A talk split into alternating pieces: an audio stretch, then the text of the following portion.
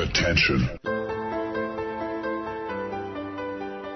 Das sind die Daily Nuggets auf Sportradio 360.de. Kurz, knackig, sinnfrei. Gemäß unserem Motto: hart in der Sache, nicht im Nehmen. Heute mit dem Blick auf Fußball. Der Henkermann hat viele herausragende Qualitäten, aber Markus, ich glaube, die am meisten unterschätzte, wie unsere lieben Freunde von Spox auf Twitter schreiben würden, die meist unterschätzteste, ja. ähm, ist, glaube ich, dass du rohe Karotten essen kannst.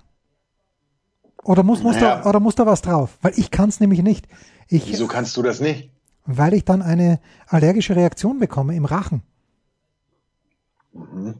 Das ist verrückt, oder? Ich weiß, ich weiß. Es ist das, aber für meinen Geschmack ähm, ist das eher ein Alleinstellungsmerkmal deinerseits.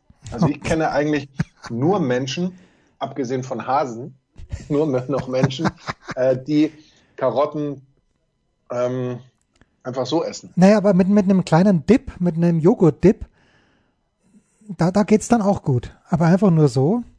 Feine Herr mit einem Dip? Nein, Dip gab es heute dazu nicht. Und jetzt gibt's Katjes Gummibärchen gerade. Nein, man muss auch zur Konkurrenz gehen. Ich weiß ja mhm. immer noch nicht, ob äh, äh, Heidi Klum hat damals für Katjes Werbung gemacht, oder? In ihren Anfangsjahren. Ich glaube schon. Oh. Ich glaube schon. Womit wir, Kann ich nicht mehr beurteilen. Womit wir fast bei Coras House of Love wären, aber dazu vielleicht ein paar Minütchen später. Aber Markus, wir müssen, und ich glaube, nachdem das ja eben durch, durch Twitter gegangen ist, wir müssen ein Wort verlieren, was sich Freitagabend auf Twitter und auf Sky zugetragen hat. Ich hoffe, du bist mir da nicht gram, weil wir kommen ja vom Speziellen zum Allgemeinen. Also folgendes. Novak Djokovic spielt gegen Roberto Batista Agut, gegen den er auf Hartplatz die letzten beiden Male, wenn ich es richtig in Erinnerung habe, verloren hatte. Und Djokovic spielt nicht auf der Höhe seines Schaffens. Äh, Batista gut spielt gut und Stefan Hempel kommentiert. Kompetent wie immer, wie ich finde. Ich habe mir das im Originalkommentar angehört und plötzlich bimst mich jemand an, äh, und das warst nicht du, und sagt, was ist Boris Becker über die Leber gelaufen? Denn Becker hat Stefan Hempel in einer Art und Weise attackiert auf Twitter, die ich bemerkenswert fand and not in a good way. Muss ich weitersprechen?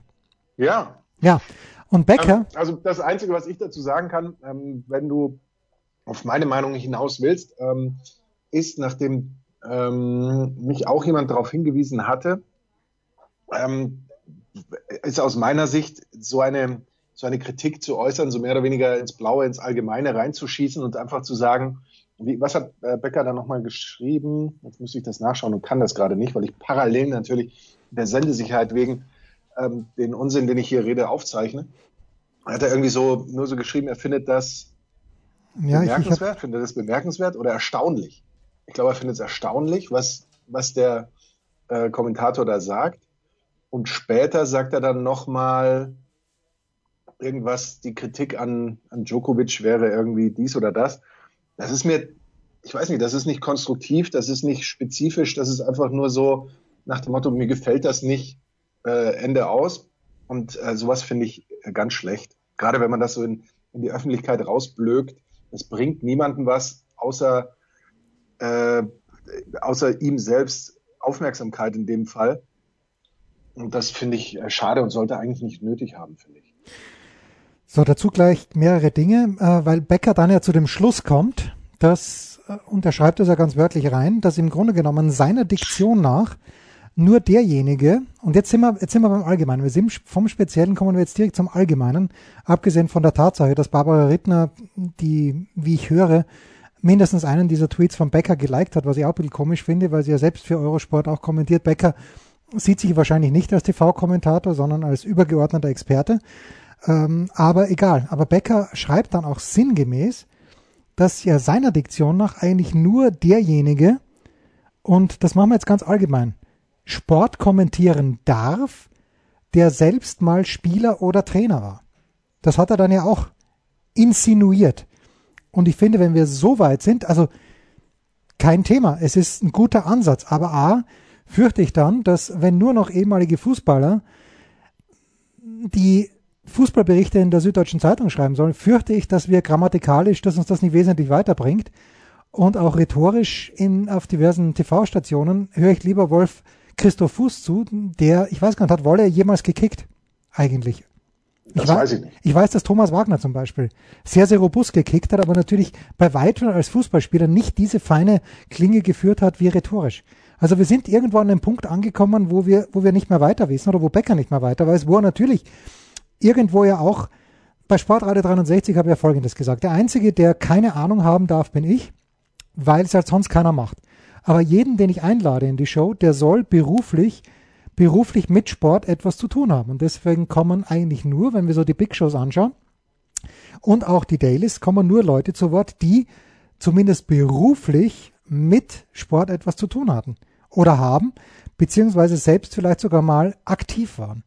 Und Becker erhebt nun also die Forderung im Grunde genommen, dass sich über Tennis und ganz im speziellen Fall über Djokovic nur kritisch der äußern darf, der früher mal oder vielleicht noch aktuell Spieler oder Trainer ist. Und äh, da, das, das bringt uns nicht wesentlich weiter, Markus.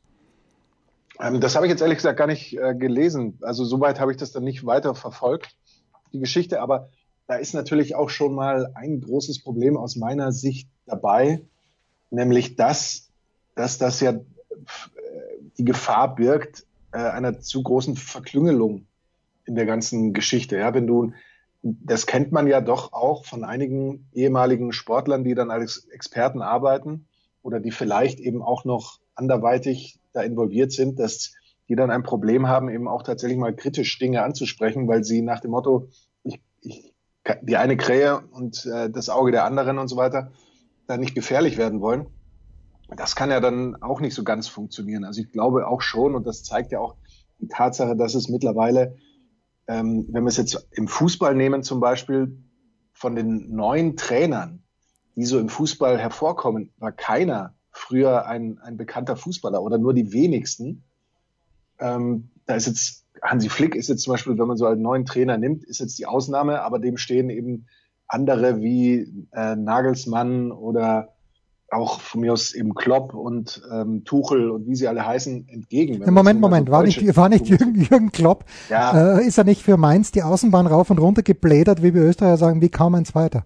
Ja, er war aber, ich glaube jetzt als Fußballer doch alles andere als bekannt. Er hat gespielt, das ist richtig, aber er war jetzt kein, kein Spitzenfußballer. Ich meine, dann, wenn du das nimmst, dann musst du natürlich auch sagen, dass äh, Stefan Hempel ein guter Tennisspieler ist.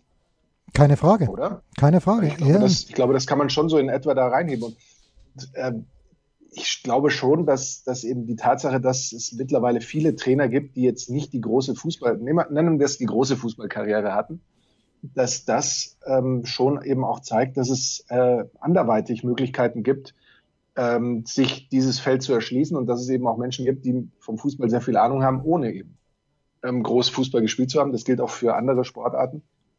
Und deswegen kann ich diesem Argument nicht so viel abgewinnen. Also aus diesen beiden Hauptpunkten, die ich jetzt genannt habe. Finde ich übrigens einen sehr schönen Ansatz von dir, weil ja, und das merke ich natürlich in Österreich auch, im, im kleinen Kreis der, der Tennisszene, es ist im Grunde genommen verpönt, ein kritisches Wort an Dominik Thiem zu äußern. Mhm. Weil wir müssen ja alle zusammenhalten.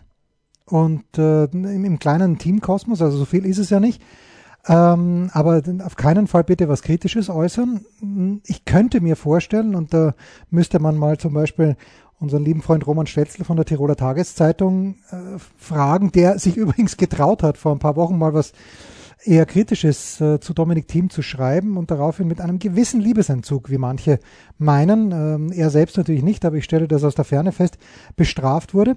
Aber äh, wie das im, im Skizirkus ist in Österreich. Wenn du nicht, äh, wenn, wenn du nicht für uns schreibst, dann bist du automatisch gegen uns und dann bekommst du halt keinen Zugang mehr. Und das ist ja auch der, der Ansatz, der in, in anderen Ländern auch gepflegt wird. Ich habe es ja schon mal gesagt, letztes Jahr bei den Italian Open. Ich, ich war mit allergrößter Freude erstmals im Foro Italico in Rom und mit allergrößter Freude hat Yannick Sinner damals, ich glaube, 17 Jahre alt, äh, italienische, große italienische Hoffnung, der sehr, sehr gut Tennis spielt, keine Frage, gegen Steve Johnson erstmals ein Match im Rahmen eines Tausender-Turniers gewonnen. Pressekonferenz, Sinner kommt rein, die italienischen Kollegen fangen zu klatschen an.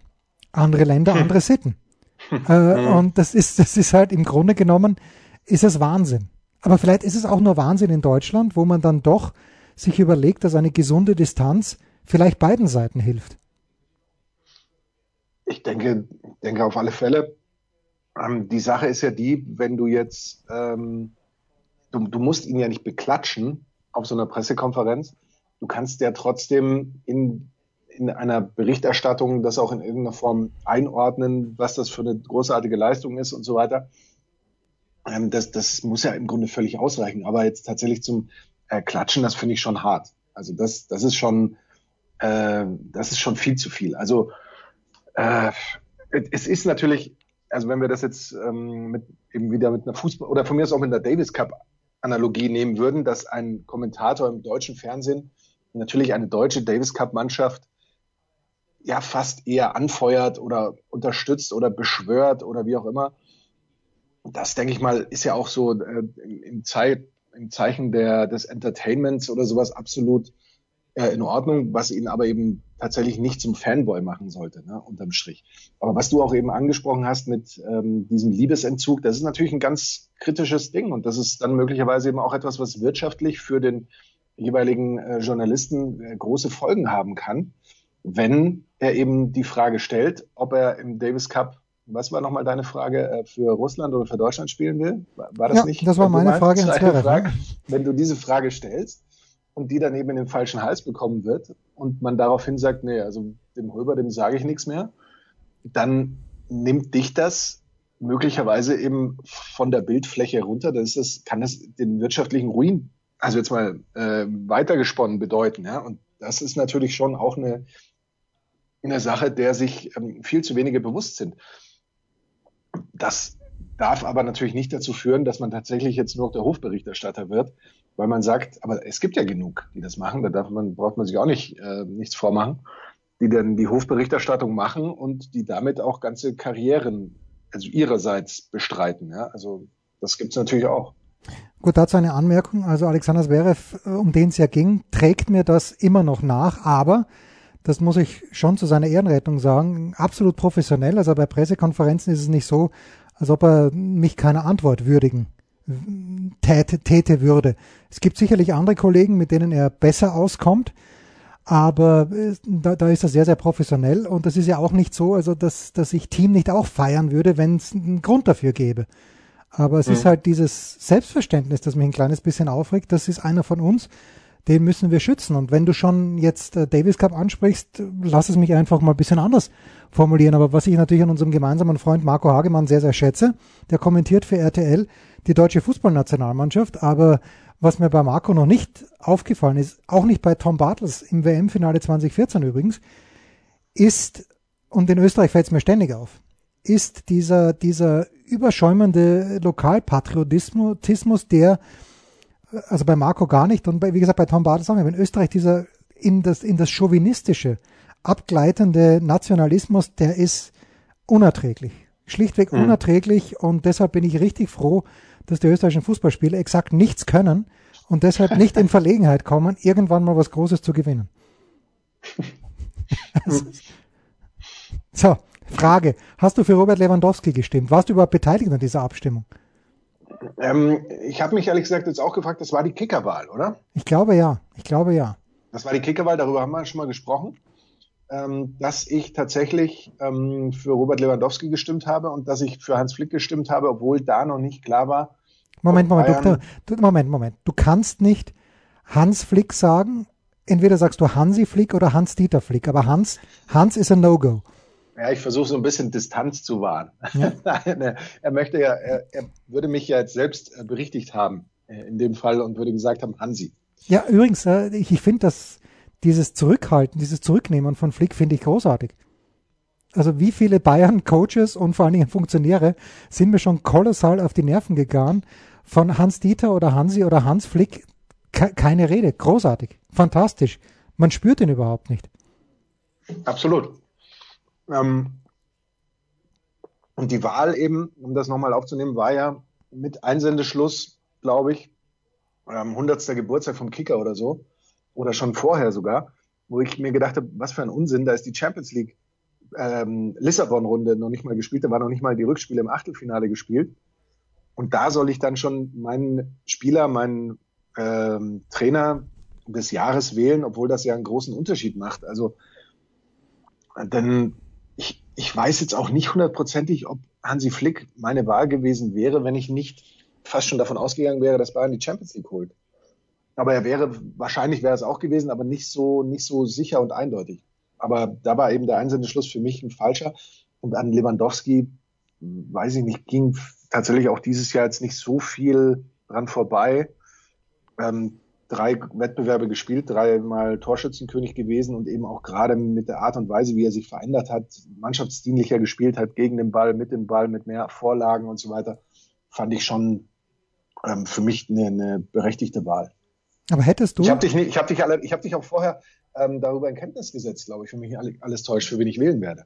Na, ich weiß nur, dass äh, vor ein, zwei Jahren äh, hatten wir uns, glaube ich, beide auf Christian Streich geeinigt als Coach, mhm. aber das war, glaube ich, nicht die Wahl, die der Kicker durchgeführt nee. hat, sondern die Wahl der Sportjournalisten. Oder? Nee, das, das ist dann die Kickerwahl. Das war immer die Kickerwahl. Die Sportjournalisten, das ist dann der, der Sportler des Jahres. Gut, das ist Mannschaft das, des Jahres. Das ist Felix ähm, Neureuter, egal ob er Sport treibt oder nicht. Das ist irgendwie so in der Art. Aber das jetzt tatsächlich, das war ja die Fußballer des Jahres, Fußballerin des Jahres und ähm, Trainer des Jahres. Und das ist die große Preisfrage. Hätte Leipzig, wie auch immer, die Champions League gewonnen, hättest du Julian Nagelsmann als Coach des Jahres genommen.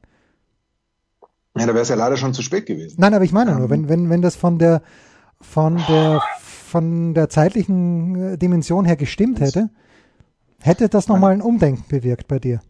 ich glaube, man hätte es machen müssen, ne? weil gerade ohne Timo Werner dann tatsächlich die Champions League zu gewinnen, wäre schon Wahnsinn gewesen. Umso mehr hätte ich aber auf Leipzig draufhauen wollen, dass sie in der Bundesliga nicht mehr gerissen haben. Das stimmt. Insofern ist das vielleicht dann schon ähm, ja eher, eher sehr utopisch gewesen. Das stimmt, in der Bundesliga war es weniger. Hättest du jetzt äh, der, und da wirklich die abschließende Frage, aber unter den Eindrücken der Champions League Endrunde in Lissabon, hätte irgendjemand dich mehr erfreuen können? Vielleicht Neuer mit der doch sehr souveränen Finalleistung? Oder Thiago, der ja dann gut gegen äh, Lyon hat er nicht so toll gespielt. Oder was? Doch, gegen Lyon war es nicht ganz so breit. Ja. Ähm, sonst, sonst natürlich auch eine, eine starke ähm, starkes Turnier gespielt, wie man dann jetzt sagen kann. Ja. ja, kann man sagen. So, was wir alles sagen können, was wir weiterhin sagen können, das sagen wir nach einer kurzen Pause.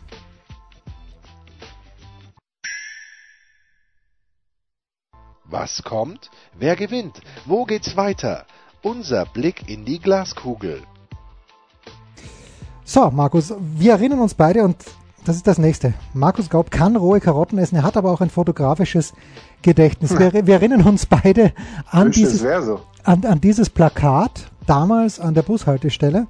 Ich glaube, es war Rubinienstraße, wo nochmal Milf oder Missy war es, glaube ich. Um Gottes Willen. Auf, wel, auf welchem Sender sollte das nochmal laufen? Es kann ja fast nur. Nee, es war, glaube ich, Pro 7. Aber was nicht Join? War, was, ja, was es war Pro 7, weil, oder war es diese Join-App? Join ist ja in dem Sinne, wenn ich das richtig verstehe, kein Sender, sondern eine App, wo du eben so Pro 7 Gruppen Inhalte ähm, digital, on demand oder so gucken kannst. Aber okay. da, ich habe das Gefühl, bei sowas merke ich, ähm, nee, das, das ist nicht meine, meine Altersstufe. Das ist, das da ist das Erste. Ich, und ich bin sehr froh darüber. Ich bin sehr froh darüber, dass ich da auch nicht die Zielgruppe bin, weil das, das, ist, das war noch nie was für mich. Ja, ähm, für mich auch nicht. Ich, ich verstehe es auch nicht ganz, aber was heißt, ich verstehe es nicht ganz. Ich habe noch keine Minute gesehen davon. Aber ich sitze also Sonntagnachmittag, sprich heute Nachmittag, ahnungslos vor dem TV-Gerät und ärgere mich ein kleines bisschen drüber, dass in der ARD zu viele Unterbrechungen sind und gehe unvorsichtigerweise auf Eurosport, um mir die Endphase der zweiten Etappe der Tour de France anzuschauen auf Eurosport. Ich mag die Kommentatoren, auch wenn das Thema Doping, Doping dort im Grunde genommen zu selten, wenn nicht überhaupt nicht stattfindet. Ähm, in der ARD war am Samstag Hajo Seppelt zu Gast, aber anyway. Natürlich, Eurosport muss Kohle verdienen, weil sie ja im Free TV zu sehen sind. Ähm, deswegen gibt's ja bei Sky auch überhaupt keine Werbung, weil alles mit Abogebühren abgedeckt ist. Und plötzlich aber wird auf Eurosport beworben, also wird eine Serie beworben und ich sehe zunächst nicht ähm, welche Serie das ist. Ich sehe allerdings Menschen, von denen ich weiß, ich möchte mit denen in meinem Leben nie was zu tun haben. Es sind, es sind Leute, die einfach klischeehaft, ähm, ich weiß, das ist jetzt ganz, ganz böse, aber mir ein kleines bisschen zu äh, offenbar zu viel Zeit im Fitnessstudio verbringen, dann vielleicht um eine Nuance zu sehr tätowiert sind und mittendrin eine Frau, die ich zunächst nicht erkenne und auch danach nicht erkannt habe, aber wie ich dann wie ich dann sehe, wie dieses Teil heißt, es heißt Coras House of Love. Da denke ich mir, so viele Coras kenne ich jetzt auch nicht. Da google ich doch mal schnell. Hast du jemals was von Coras House of Love gehört? bis, bis du mir das heute geschrieben hast. Aber du hast sofort gegoogelt, du hast sofort gegoogelt. Er schreibt mir wörtlich und erinnere mich bitte an Coras House of Love. Habe ich das noch nie gehört, gelesen, wahrgenommen und ehrlich gesagt, ich habe mich da jetzt aber auch nicht bemüßigt gefühlt, ähm, das irgendwie nachzugoogeln oder so, weil ich dachte mir, ich kann mir nicht vorstellen, dass es mich interessiert, aber du wirst es mir sicherlich näher bringen. Nein, ich habe auch nicht, ich habe auch nicht viel weiter nachgegoogelt, aber wenn man bei Google Choras äh, Leerzeichen H eingibt, zack, als erstes Choras House of Love, offenbar Cora Schumacher, früher verheiratet mit Ralf, zu dem ich gleich komme. Schumacher ist des Single-Daseins überdrüssig, las ich, vielleicht wörtlich, vielleicht aber auch nur sinngemäß, und sucht sich jetzt in ihrem House of Love einen neuen Lover. Und ich bin so, Gott. ich bin so, und das natürlich vor nicht versteckter, sondern vor ganz offensichtlicher Kamera. Und ich bin so froh, dass mich dieser Scheiß nicht interessiert. Aber es hat mich komplett irritiert, weil wo läuft der ganze Schmarrn? Oder wo, das, das muss ja ein Publikum dafür geben. Wo läuft diese hochwertige TV-Produktion? Auf Join. Also ich glaube, wir sollten gemeinsam, wenn man da ein Abo abschließen kann, sollten wir es gemeinsam tun, Markus. Für die Hörer. Für unsere Hörer. Wir gehen dorthin, wo es ja. ganz, ganz weh tut. Und jetzt zu Ralf Schumacher. Ich finde es grandios. Ich weiß nicht, erstens mal, du hattest mir es ja schon angedroht, aber Sascha Roos scheint wirklich einer der allernettesten Kollegen zu sein, oder? Kann man, kann man das so unterstreichen? Ja, absolut. Absolut. Kann man, kann man unterstreichen. Und Sascha Roos kommentiert ja die meiste Zeit, also ich glaube, Nick Heidfeld ist auch mal eingesprochen, mit Ralf Schumacher. Und ich wäre heute nicht der Geburtstag eines alten Haudegens. Für mich wäre Ralf Schumacher grundsätzlich der Mitarbeiter der Woche, weil ich finde, die Art und Weise, wie Ralf Schumacher Formel 1 kommentiert, ist vom Allerfeinsten. Äh, ich war nur ein ganz kleines bisschen überrascht, dass es vor kurzem wohl ein längeres Interview auf Sky gab von Ralf Schumacher mit Sebastian Vettel, weil mein Eindruck war, dass die beiden nicht besonders gut miteinander können, aber ich habe mich natürlich grandios getäuscht. Wie viel Ralf Schumacher findet in deinem Leben statt? Weil ich an diesem Wochenende wo ich mich in Österreich aufhalte, schaue ich ORF mit dem Hausleitner Ernstl und mit dem äh, Wurz Alex. Ich, ich, kann ja mal aus dem Nähkästchen plaudern und dir erzählen, dass, dass du noch keine Minute Formel 1 in den letzten drei Jahren gesehen hast. Ja, sehr wenig gesehen habe, das ist richtig, aber ich habe früher mal äh, DTM für DTM TV gearbeitet. Das Nein. Ist, ähm, das war der Internetsender sozusagen, die Internetplattform der DTM. Und damals hat, ist Ralf Schumacher DTM gefahren. Seine damalige Frau, ich wusste ehrlich gesagt nicht, dass die nicht mehr verheiratet sind. Da siehst du mal, wie ich, wie ich gossipmäßig unterwegs bin. Also Cora Schumacher äh, ist damals eine der Begleitserien Seat Leon Supercopper oder irgendwie sowas gefahren, glaube ich, oder teilweise gefahren. Und es gab dann auf diesem DTM TV eine, eine, so eine Rubrik, die hieß irgendwie Coras Tagebuch oder frag mich nicht ganz genau, wie das hieß. Da ging es eben darum, wie sie diese DTM-Wochenenden erlebt. Da hat man halt irgendwie so zwei, drei ähm, Punkte mit ihr besucht, irgendwie mal hier so ein Essen oder da mal ähm, in der Box bei beim äh, Ralf Schumacher und hier mal bei irgend, irgendeiner Anprobe für den neuen Sitz oder für, um nur mal so, um so Beispiele zu nennen. Das sind ehrlich gesagt meine beiden Berührungspunkte mit Cora und Ralf Schumacher. Das Ganze ist schon sehr lange her. Ähm, mehr, kann ich, mehr kann ich dazu und zu den beteiligten Personen auch nicht sagen. Ja, also ich finde Ralf Schumacher als Co-Kommentator großartig, als Experte, extrem entspannt und extrem auf den Punkt und nimmt keine ja. Gefangenen, ist wirklich, wirklich sehr, sehr stark. Mein, und äh, sollte noch jemand zuhören, was ich nicht glaube zu diesem Zeitpunkt, mein Cora Schumacher-Erlebnis ist ein anderes. Es gab mal ein Robbie Williams-Konzert in Berlin, relativ klein, und da gab es eine Aftershow-Party, wo meine Frau und ich uns unerlaubterweise reingeschmuggelt haben. Und, na nicht unerlaubterweise, wir haben irgendwie Karten bekommen, jetzt wo ich drüber nachdenke. An zwei Dinge kann ich mich erinnern. Nein, an drei Dinge. Erstens, Robbie Williams ist nicht gekommen. Zweitens, es gab einen Schokobrunnen, der großartig war. Und drittens, die einzig beiden Halbprominenten, die am Start waren, waren damals schon Verona Poth, also damals schon im Sinne von, da war sie glaube ich schon verheiratet und hieß nicht mehr Feldbusch und eben Cora Schumacher. Das ist eine wahnsinnig interessante Story. Ich weiß, ihr wollt mehr wissen, aber das war's auch schon. Und ich, ich, ich, war, ich war nicht impressed bei Cora Schumacher, muss ich leider sagen. Und jetzt kümmern sich oder jetzt bewerben sich um Cora Schumacher, Danny, ein Profiboxer, Sascha, ein Online-Marketing und CEO, äh, SEO-Manager. Was ist SEO, Jens? Search Engine Optimization, glaube ich. Wirklich? Ja, natürlich, Suchmaschinenoptimierung. ja. Okay, ja. Ja, ja. Okay, dann Carl, Carlo, ein Coach und Unternehmensberater, Christian, Projektmanager und Model, Frank, Unternehmer eines Haus- und Butler-Services, Marc, Regionalleiter eines Fitnessstudios, so stark. Marco, ein selbstständiger Gastronom, Steve, Maler und Lackierer, Thomas, Automobilverkäufer, Vincenzo, selbstständiger Automobilhändler, das Ganze zwischen 32 und 52 Jahren, aber so eine, eine höhere Fitnessstudio-Nähe, kann man den wahrscheinlich, wie du es schon richtig beobachtet hast, durchaus möglicherweise ähm, nachsprechen. Und es heißt hier in dem Artikel auf swp.de. Oh, dann hatte ich glaube ich auch. Cora, ich habe ich hab aber nur die Überschrift gelesen. Cora Schumacher sucht Arschloch mit Herz. Das gefällt mir dann natürlich, äh, finde ich natürlich ganz toll. Also ich würde sagen, äh, jeder unserer Hörer, der diese Sendung nicht guckt, darf uns weiterhören. Das ist Mit den völlig, anderen müssen wir möglicherweise nochmal reden. Völlig in Ordnung. So, und wenn du jetzt Carlo erwähnst, welcher Name würde, welcher männliche Vorname würdest du sagen, ist ein ganz, ganz klarer Hinweis darauf, dass der junge Mann in Hinkunft in der Pornobranche groß rauskommen wird. Ich gehe all in mit Franco. Wer sein Kind Franco nennt, der, und zwar mit C geschrieben, äh, der, da, da geht nichts mehr anderes. Franco ist für mich absoluter Gewinner. Könnte aber auch SK Puntiger mal Sturm Graz Trainer werden später mal. Das ist äh, absolut korrekt. Jetzt, wo ich drüber nachdenke, oder österreichischer Teamchef.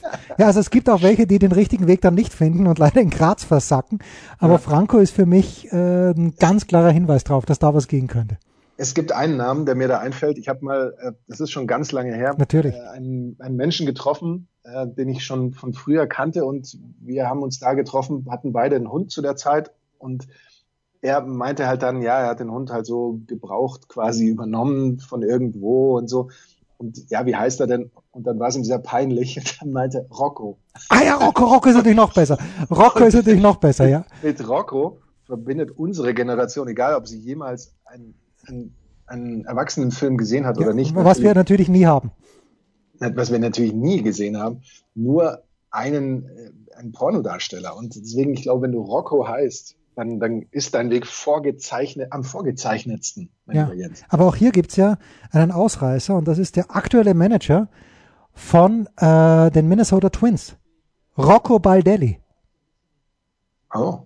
Naja, Rocco Baldelli. Ja, wobei, also mit dem Nachnamen hätte er da schon auch Chancen, finde ich. Naja, finde also ich auch. Mit, in ich der auch. Kombi. In der Kombi, aber A, ist es vielleicht gesundheitlich besser in diesen Tagen, sich um Baseballspieler zu kümmern und B, ähm, ist vielleicht auch besser bezahlt als Manager eines äh, MLB-Teams. Geht vielleicht, geht vielleicht mehr um die Ecke. So, kurze Pause und dann küren wir unseren Rocco der Woche.